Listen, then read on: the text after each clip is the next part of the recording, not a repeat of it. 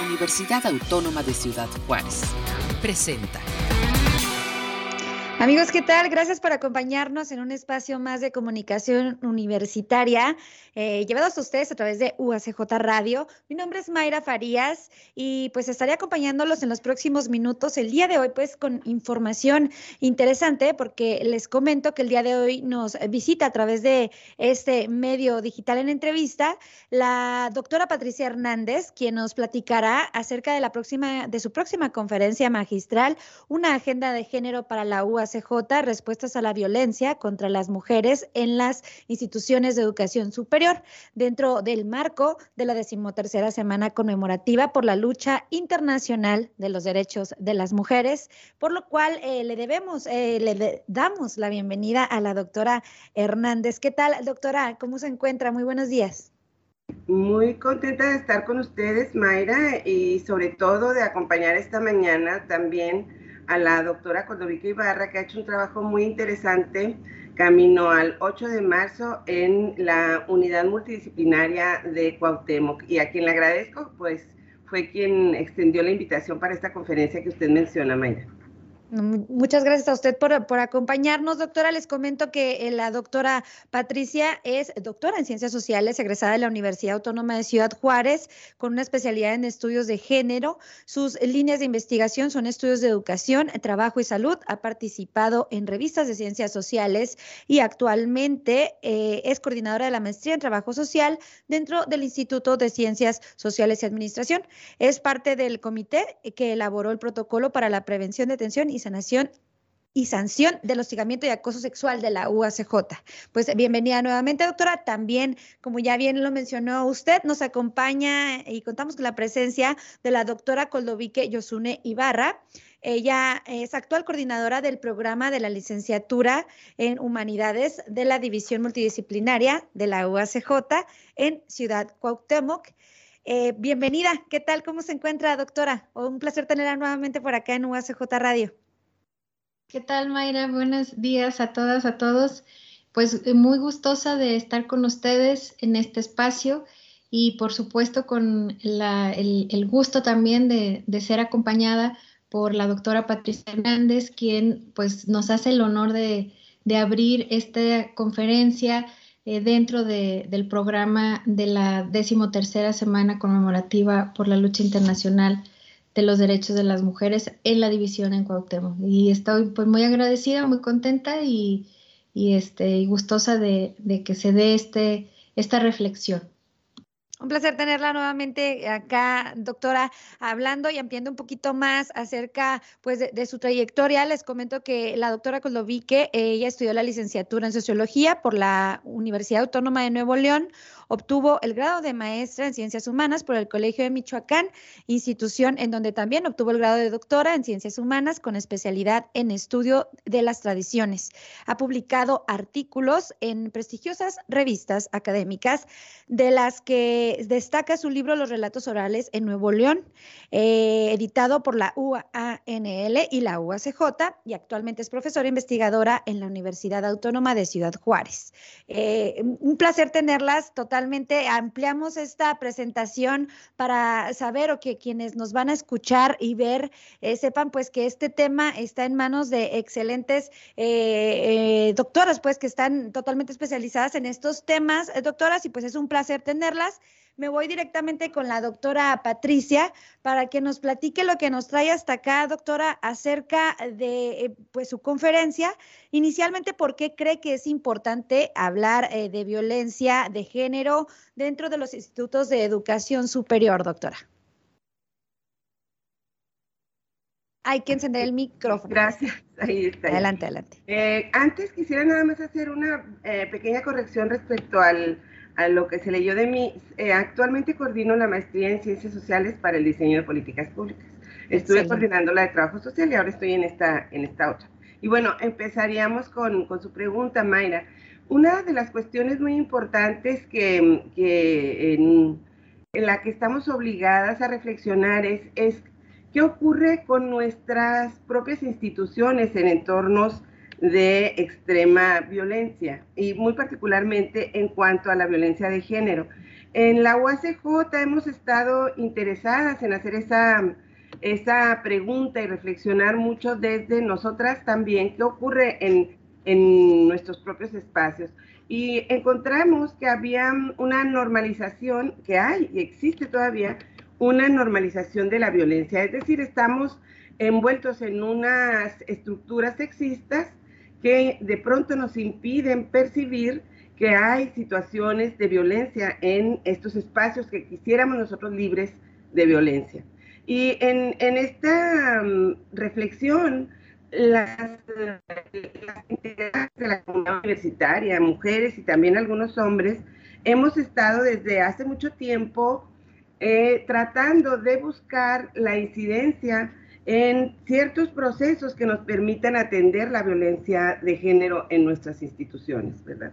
Y bueno, eh, hay a lo largo de estos años ha habido varias eh, iniciativas, una de ellas que es la que me tocó a mí encabezar, pues tiene que ver con la atención del hostigamiento y el acoso sexual como una de estas prácticas de violencia que estaban ahí, ¿verdad? Muy presentes, de las que no se hablaba, eh, por, porque son temas tabú, porque tienen que ver también con, prácticas de, índole sexual y por otro lado también porque había y, existe aún, como les decía hace un momento, esta naturalización de la violencia, ¿no? Estas prácticas que parecen eh, inocentes, que parecen no, no dañinas, pero que están ahí y que afectan las trayectorias de nuestras estudiantes, ¿verdad? Y también de algunos estudiantes varones que también han sido víctimas del hostigamiento y el acoso sexual, para hablar específicamente de, ese tema.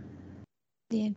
Eh, se aproxima, eh, ya está muy cerca el 8 de marzo, la conmemoración del Día de la Mujer. También eh, sabemos y nos gustaría que nos platicara en conmemoración a esta fecha, doctora, estará impartiendo una conferencia. Háblanos acerca del desarrollo de la conferencia, qué, qué temáticas estarán abordando específicamente o hacia dónde va inclinada.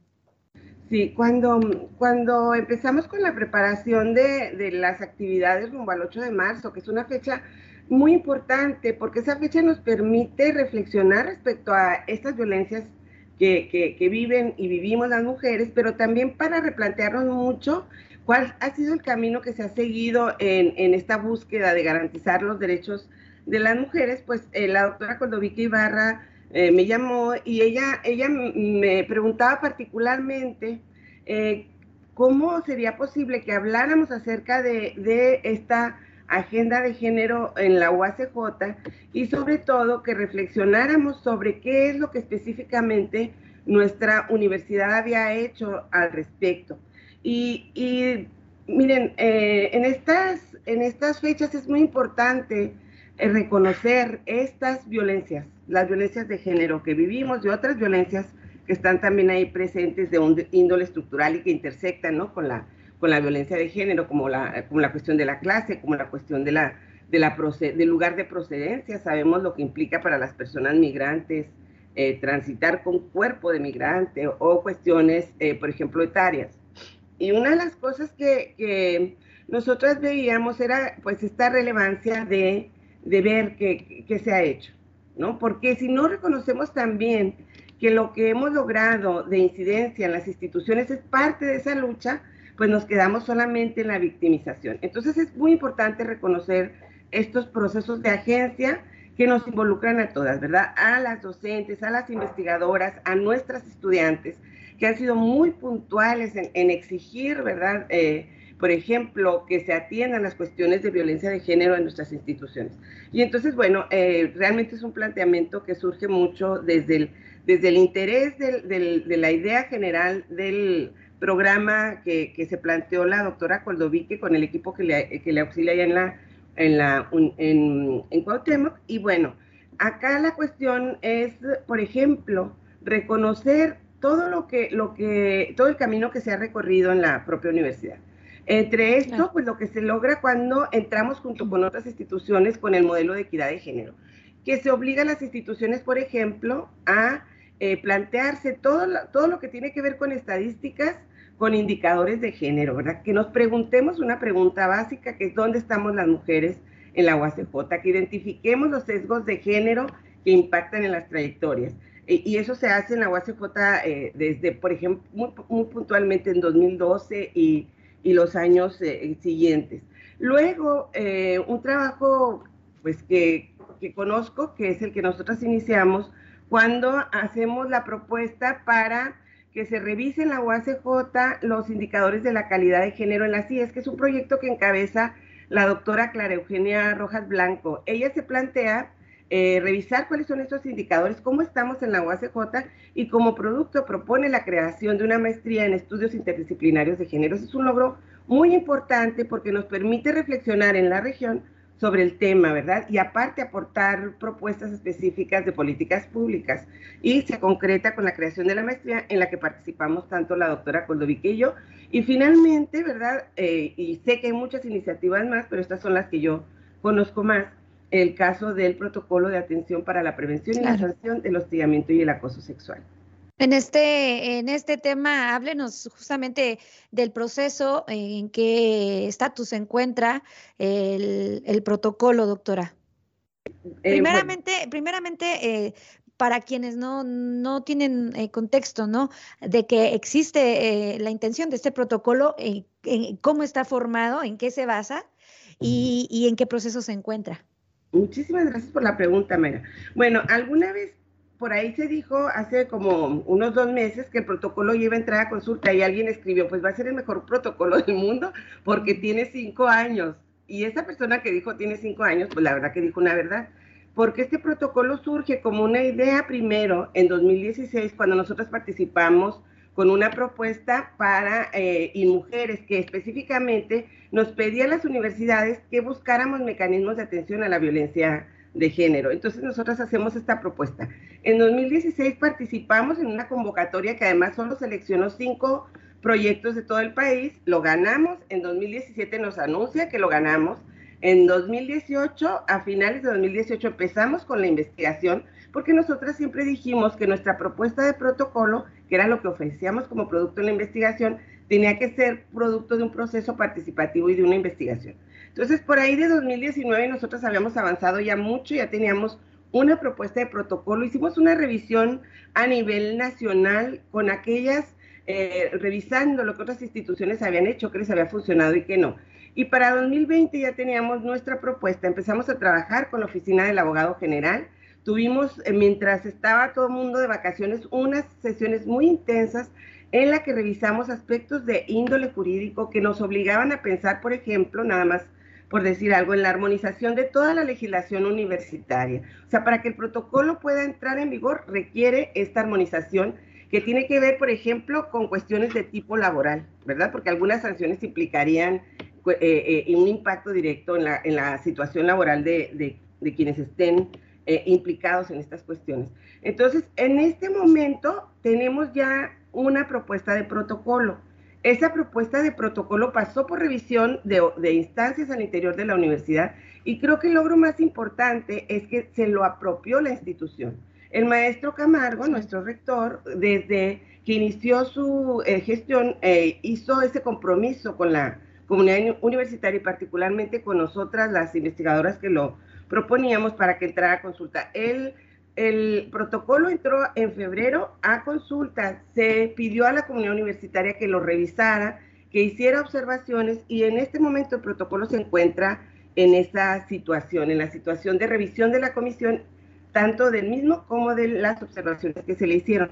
Nosotros esperaríamos que en este mes entre a consejo académico y al consejo universitario, perdón. Y bueno, sería la mejor de las noticias que para el 8 de marzo pudiéramos anunciar que la UACJ cuenta ya con un protocolo de atención, prevención y sanción del hostigamiento y el acoso sexual.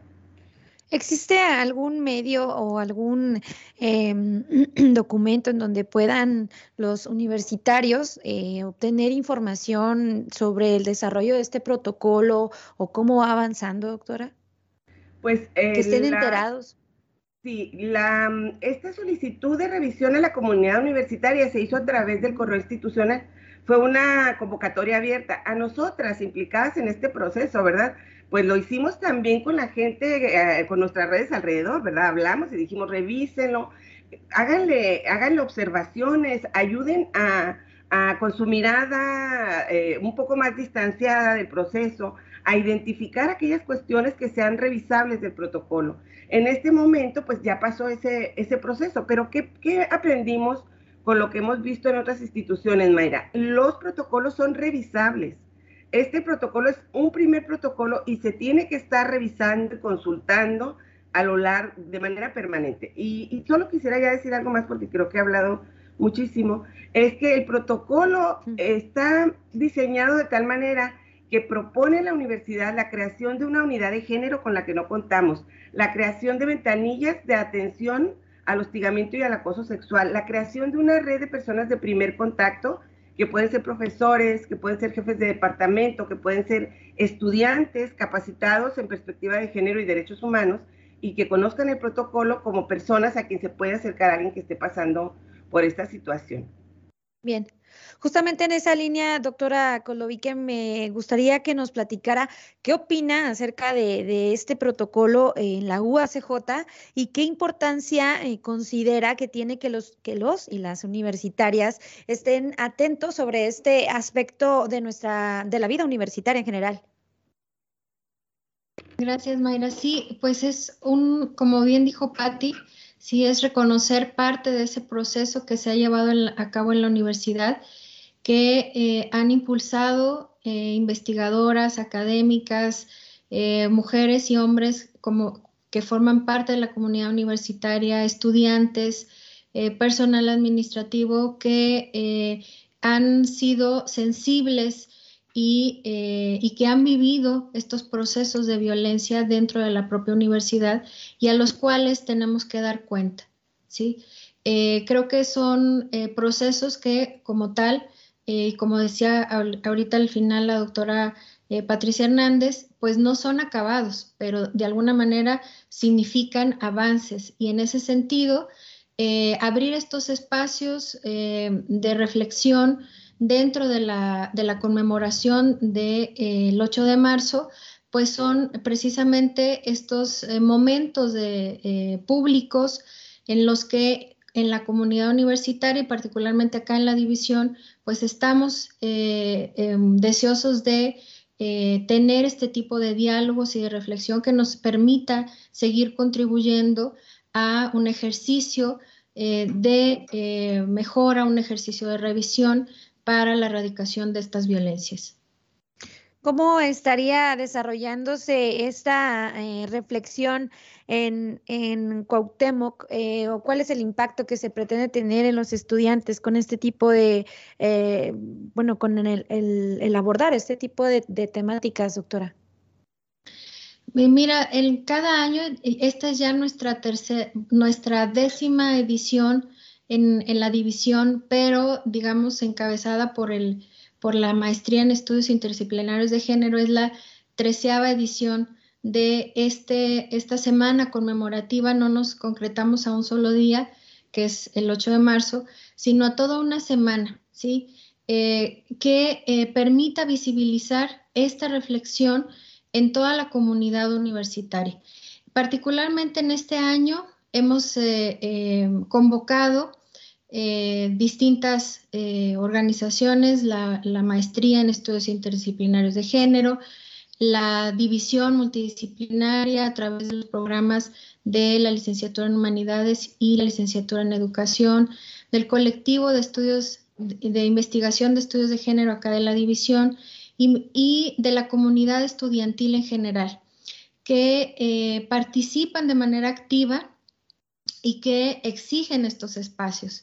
Es eh, no, no solo una eh, convocatoria de, las académicas o de las investigadoras que nos ocupa y nos interesan estos temas, sino es una necesidad social y eh, de la propia comunidad universitaria, porque hay, tenemos una participación muy importante que cada año se fortalece por parte de la comunidad estudiantil. Y acá tenemos eh, proyectos que son encabezados, que son organizados sobre todo eh, de eh, actividades artísticas a través de pues los, los propias estudiantes que quieren también incidir en esta, en esta visibilización y en esta reflexión tan necesaria dentro de la universidad y dentro de de nuestros contextos regionales. El desarrollo, acerca del desarrollo de, o la forma en la que se va a llevar a cabo, eh, estarán eh, de manera presencial, virtual, ¿cómo se estará desarrollando esta conferencia, doctora? La conferencia particular de la doctora Patricia Hernández eh, será de manera presencial, pero tendremos enlaces a través de Facebook Live y pues posteriormente la grabación de, algunos materiales para que puedan estarse consultando. el programa es un programa amplio que dura pues los cinco días eh, por ahí estamos ya compartiendo en las redes, en, la página de Facebook de la división, eh, el, programa en general.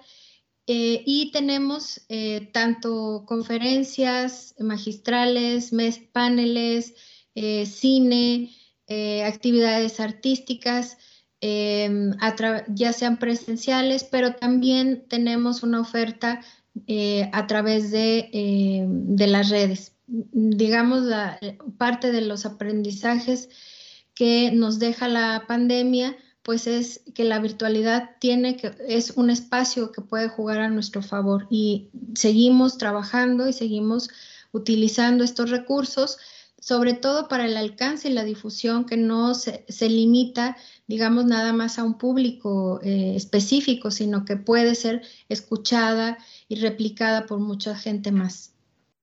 Excelente. Pues, eh, doctora Patricia, pues la exhortación, la invitación, eh, por qué es importante que visualicen este, esta conferencia, eh, realice usted misma, por favor, la invitación para que eh, puedan integrarse a, a este evento.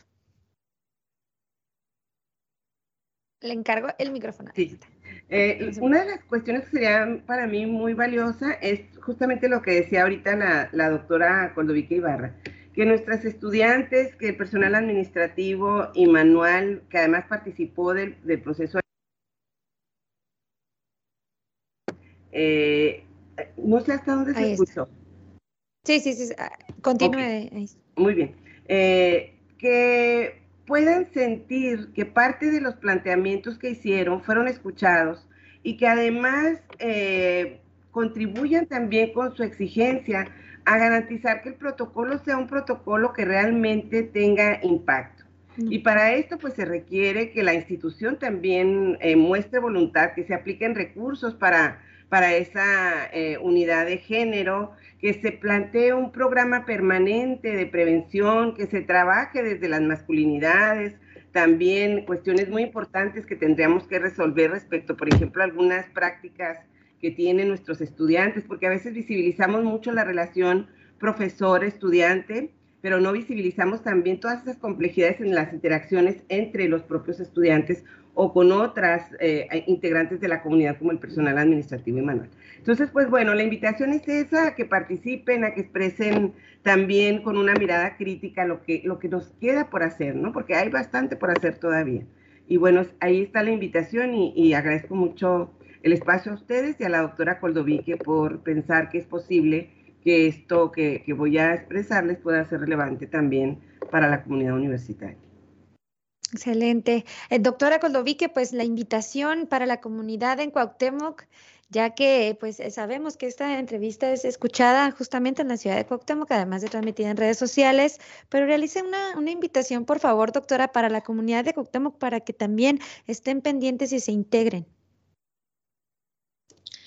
Sí, eh, pues están todas, todos invitados. Es esta semana que vamos a estar eh, reflexionando, eh, compartiendo experiencias, compartiendo el, avance en las investigaciones, eh, visibilizando el problema de las violencias, particularmente de la alerta de género sobre la violencia en contra de las mujeres en el Estado, que son estas problemáticas interseccionadas, por supuesto, que requieren de esta, esta mirada dentro y fuera de la universidad. Y bueno, el, espacio de la, de la UACJ, particularmente acá en la división, pues es eh, un espacio que está comprometido con esa, con esa reflexión y entre todas, todos como comunidad universitaria, pues seguir impulsando